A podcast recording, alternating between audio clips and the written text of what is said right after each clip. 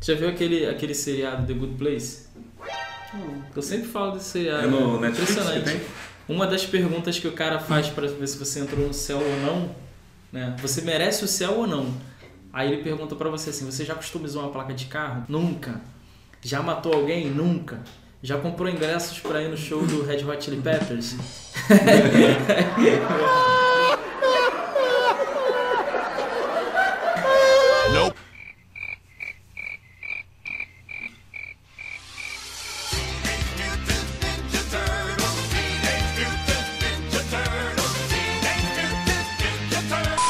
Eu lembro que no meu primeiro dia como desenvolvedor, a- o primeiro conselho que eu ouvi foi o seguinte: ó, nunca suba o teu código para o servidor de produção sexta-feira às 5 horas da tarde. Porque a possibilidade de você receber uma ligação para corrigir algum problema no sábado é muito grande. Só que o que ninguém me falou é que por que, que o teu código daria problema depois de você mandar? A maioria das equipes de desenvolvimento, elas possuem uma checklist, né? Com alguns tópicos que você precisa checar antes de mandar o teu código para o servidor de produção. É, aqui a gente não vai falar de todos os pontos, a gente vai se concentrar no HTML, né? E a gente vai dar dicas pra, de coisas que você pode colocar nessa checklist com relação ao HTML, que é a linguagem fundamental, né? Para construção de páginas. É, eu já peguei muita página assim, em produção sem doctype. Cara, isso é muito ruim, né? Porque o doctype é aquilo que explica para o navegador que ali começa um documento HTML e a versão do HTML que, que a gente está lidando, né? Porque se você não informa o doctype, o, o navegador vai ter que inferir um doctype, Isso. né? E ele E não que- sabe. É, aí é que começam os problemas, quando a máquina tenta pensar pela gente. É. É, verdade.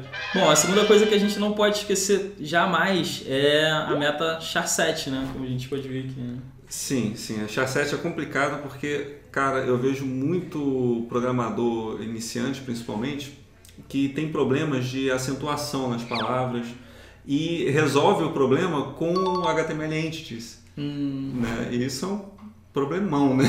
É, isso é um problema porque assim, você cria o hábito de usar o HTML Entities, só que se o texto vem do banco de dados, provavelmente ele não foi gravado no banco de dados com HTML Entity. E lembrando que o, o char7, essa, essa meta tag, ela não é o suficiente. Você tem que mexer na, ou melhor, definir a codificação interna do arquivo. Assim, vamos dar uma olhada aqui no Sublime, que fica melhor pra gente ver Sim, isso. vai dar para entender melhor. Então, o que, que às vezes acontece, né? O programador desligado, ele coloca aqui o char7 como TF8, mas esquece de setar um encode aqui. Então, às vezes o teu encode está como é, ISO, alguma coisa assim. Uhum. Você salva o arquivo, manda como TF8 e o que, que vai acontecer? Quando o navegador lê o arquivo, ele vai encontrar a meta char7 e vai pensar assim, "Oh, legal, char7 é o TF8. Mas durante a leitura do texto do arquivo, ele foi gravado ele fisicamente né, como ISO. Sim. Então o que, que vai acontecer? O teu código vai acabar quebrando de qualquer forma. É. Legal seria se a gente pudesse mostrar isso né, acontecendo. A few moments later. Então, assim, a gente pode ver que aqui está ISO, né? Eu fiz uma pequena modificação é, no arquivo, colocando um- o acento aqui na palavra Sim. hambúrguer, e subi esse código de novo para o servidor. Então, o que a gente está falando é disso aqui, ó. Esse caractere aqui, por exemplo, ele não conseguiu entender qual é. Acertou. Ah, miserável. E como a gente vai corrigir isso? A gente precisa mudar a codificação do arquivo para o TF8, salvar ele novamente e enviar para o servidor. Uhum. Aí eu vou atualizar a página, né? Ctrl F5 Ah. e tá aqui o acento na palavra U. Agora funciona. Sim, isso é uma dor de cabeça, cara. Isso é uma coisa que dá muito problema. Então a próxima meta tag vai ser do viewport, né? Que é o que vai garantir que o, a nossa página fique disponível para todos os tipos de dispositivo, né? Pô, dá mó pena, porque às vezes o cara escreve um CSS assim impecável, né? Usa todas as media queries e tal, mas esquece de configurar corretamente a meta tag viewport. Essa meta tag viewport foi uma iniciativa da Apple, porque se a gente lembrar, né, a Apple ela foi a, a pioneira assim nessa coisa de mercado mobile, né? E na época as páginas elas não estavam ainda preparadas para lidar com esse mundo, né, de, de dispositivos pequenos. E o que, que essa meta tag faz? Ela informa que a dimensão a ser considerada para sua página tem que ser a dimensão do dispositivo. E ela corrige o zoom inicial desse dispositivo. E a gente vê que a página está perfeita, as imagens se adequam à, resolução do, do iPhone 7, né, que está configurado aqui. Porém, se eu remover a meta tag responsiva e agora atualizar a página né, para a gente ver o resultado, você note assim que a primeira coisa que aconteceu é que as imagens perderam completamente é, né, o ajuste à dimensão do, do dispositivo. Sim. O zoom inicial também ficou completamente arruinado, né? Eu precisei ajustar aqui o zoom da página para a gente poder ver ela completamente. Então, assim, o cara que escreveu o CSS ele teve toda a preocupação né, de transformar numa página responsiva, mas na hora de fazer o HTML ele esqueceu de uma tag e o trabalho foi completamente perdido. É bem triste isso, né? Pô, não sabia. Ah, valeu. Empolgante. Então, agora vamos sair um pouco da tag head, né? A gente já viu os aspectos principais, vamos entrar no body e vamos falar mais sobre a estrutura, né, Estevão? Assim, o volume de texto na internet é muito grande. E tem gente interessada em filtrar esse volume de informação né, e extrair dali alguma coisa. Então a gente precisa saber que a gente não está mais escrevendo texto para a web é, para o visitante. A gente está escrevendo para o visitante, para o robô, é, para um, um, leitor que vai, vai traduzir aquele texto com deficiente visual. Sim. Então, quando a gente está escrevendo uma página para publicar na internet, a estrutura precisa ser um, um, ponto aí dentro do teu checklist. Então, assim, conteúdo superior na tag header, conteúdo principal da página na tag main e toda a parte ali de baixo, né, o rodapé da página na tag footer. Vamos dar uma olhada lá na página para isso ficar mais claro para gente. Então, assim, pegando uma página como essa, pode não ser muito óbvio o que, que tem que estar tá no header, o que está no main, o que está no footer. Uhum. Vou dar uma dica. Se você olhar para o conteúdo principal da página, isso fica bem mais claro, né? Porque óbvio que o, o que eu quero né, com essa página é fornecer um formulário para cadastro é, dentro desse site. Uhum. Né? Esse aqui é o, é o, conteúdo principal. Todo o resto é mais marketing, né? Uhum. Mas o comportamento da página está todo dentro desse formulário. Então, ó, tudo que tiver daqui para cima do formulário, eu vou colocar dentro do header. O formulário eu vou colocar dentro da tag main, que é o conteúdo principal. Sim, que main é o conteúdo principal, perfeito. E abaixo do formulário eu vou colocar na tag footer e tá separado aqui a página nessas três estruturas, né? Uhum. Por fim, né, a gente precisa verificar a estrutura como um todo, né? Uhum. Se a gente está fechando as tags que a gente está abrindo. Ah, para não é, quebrar o HTML. Para não quebrar o HTML.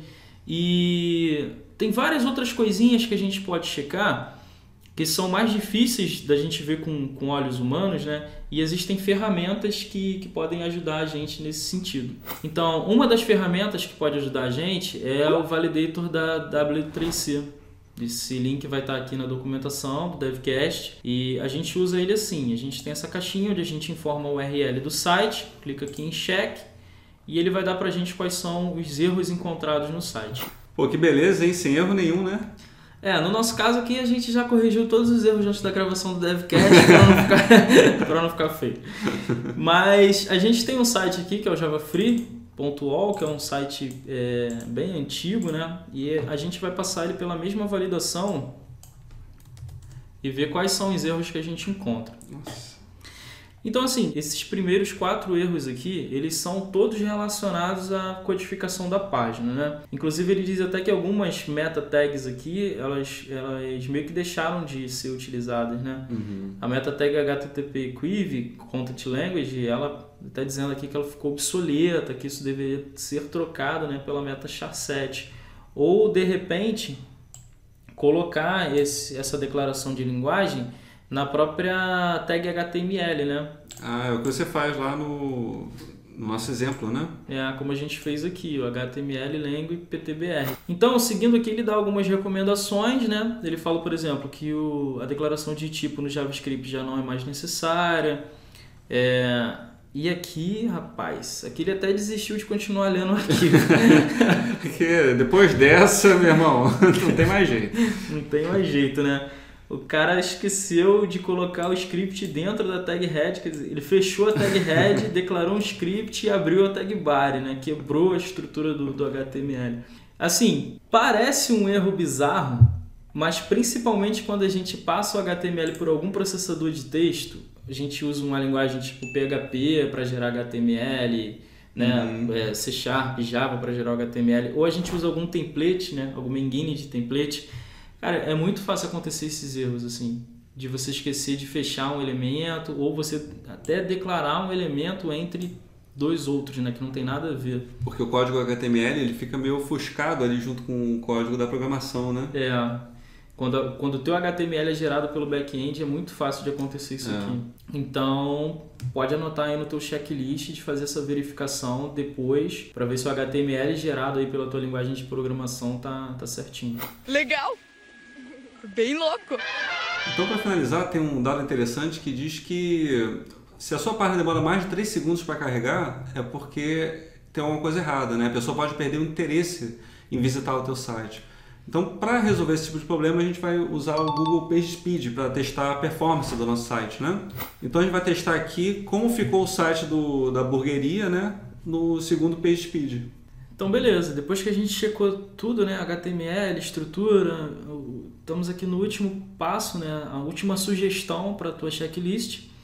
Então, assim, o site da hamburgueria ele tá impecável, né? É impecável. Pô. Mobile, é, nota boa, né? 91 itens é, de 100, né? Uhum. Foram checados corretamente. Desktop 93 de 100. Show. Agora vamos passar né, o Java Free aqui pra gente dar uma olhada. A few moments later. É, Você vê que o Java Free já não foi tão bem quanto o site da burgueria, né? É, principalmente no mobile aqui, ele dá algumas observações. né? Primeiro, ele deu uma nota média para o site, ele alcançou 74 itens de 100 durante a verificação. E aqui embaixo, ele dá sugestões de otimização, né? É, a primeira coisa, né? Eliminar JavaScript e CSS de bloqueio de renderização no conteúdo acima da borda. O que, que seria esse conteúdo de bloqueio? Que, que ele chama de conteúdo de bloqueio? Eu pensei que você já ia entrar falando. Você já viu um, um jornal, quando você pega ele da banca de jornal, ele está dobrado. O que você vê na parte da frente, antes da dobra, é o que ele se refere aqui acima da dobra. Ou seja, quando você coloca o JavaScript CSS no topo da sua página, esse conteúdo ele precisa ser carregado antes do resto da página. Ou seja, o navegador está lendo, ele chega aqui, ele para para carregar esse conteúdo e depois continua carregando a página. Então você trava o carregamento da página, você tem um- uma página em branco até que esse conteúdo aqui ele seja devidamente carregado. Então por que, que a gente move esses caras lá para baixo? Porque você vai ter o conteúdo que é o mais importante primeiro e no final você tem ah, o carregamento de scripts de apoio, né, de comportamento e de aparência. Então se clicar aqui em como corrigir, Olha, fala, sua página tem três recursos de script de bloqueio, né? Esses recursos de CSS de bloqueio isso causa um atraso na renderização da sua página. Então aqui você tem algumas explicações, ele mostra quais são os arquivos e você tem mais detalhes sobre como você deve agir para poder corrigir esse problema. Exatamente. Beleza. Se a gente entrar aqui no HTML do Java Free, vou apertar aqui Ctrl U no navegador, a gente vê, né, a gente tem aqui vários arquivos CSS e tal, como você falou, é isso que ele chama, né, de conteúdo de bloqueio, né? E mais aqui embaixo a gente tem um caso pior, né, que são os scripts. Uhum. Script no head da página, só quando fosse muito necessário, cara. Porque quase em 100% dos casos você consegue mover essa tag script para o final da página.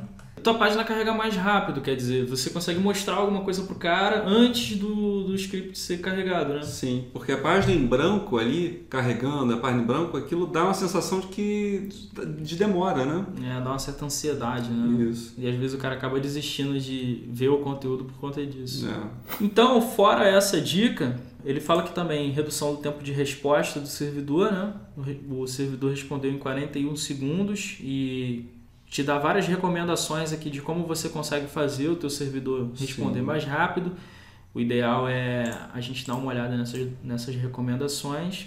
Então ele vai falar aqui, por exemplo, é, da gente fazer uma inspeção né, do que está demorando, ele fala da gente identificar e corrigir certos gargalos. Então pode ser, por exemplo, que o teu banco esteja demorando muito tempo para responder, ou de repente o tráfego está muito alto, o teu servidor não está suportando aquele tráfego. Tem vários problemas aqui que a gente pode fazer uma análise mais profunda né, e, e corrigir esses problemas né, é, como programadores. Né? Uhum. E a última coisa que ele fala aqui é o aproveitamento do cache do navegador, né? Tem uma dica, assim, bem legal para você conseguir aproveitar esse cache, que é você utilizar a query string na, na declaração da, das tuas tags link, né? Sim, isso é muito bom. Seria mais ou menos assim, ó. aqui na- quando você tem a tag link, css.stylesheet.css, você colocar uma tag, uma query string, por exemplo, versão igual a 1. Quando a sua página for carregada, o navegador ele vai guardar esse stylesheet.css no cache do cliente, né? E até que você mude essa query string, é, o navegador ele vai evitar fazer uma nova requisição desse stylesheet.css para o servidor. Então já é menos uma coisa para você ficar esperando carregar na tua página, Sim, já está pré-carregado lá no, no cliente. no né? cliente. Bom, então a gente fica por aqui com o DevCast nessa sexta-feira. Ele foi um DevCast um pouco mais prático, né? voltado para coisas que você pode aplicar no seu dia a dia, como muita gente tem pedido aí no site. Se você curtiu esse formato, comenta. Se algum ponto aqui do DevCast não ficou muito claro, ou você quer ver a gente fazer um DevCast sobre alguma coisa específica aqui, comenta também. Se você curtiu, assim como a gente, Eu curti. deixa um like e, pô, eu pude aprender pra caramba, até conversando com você e tal, preparando o material desse DevCast. E a gente se vê no próximo aqui no DevMedia. Até lá.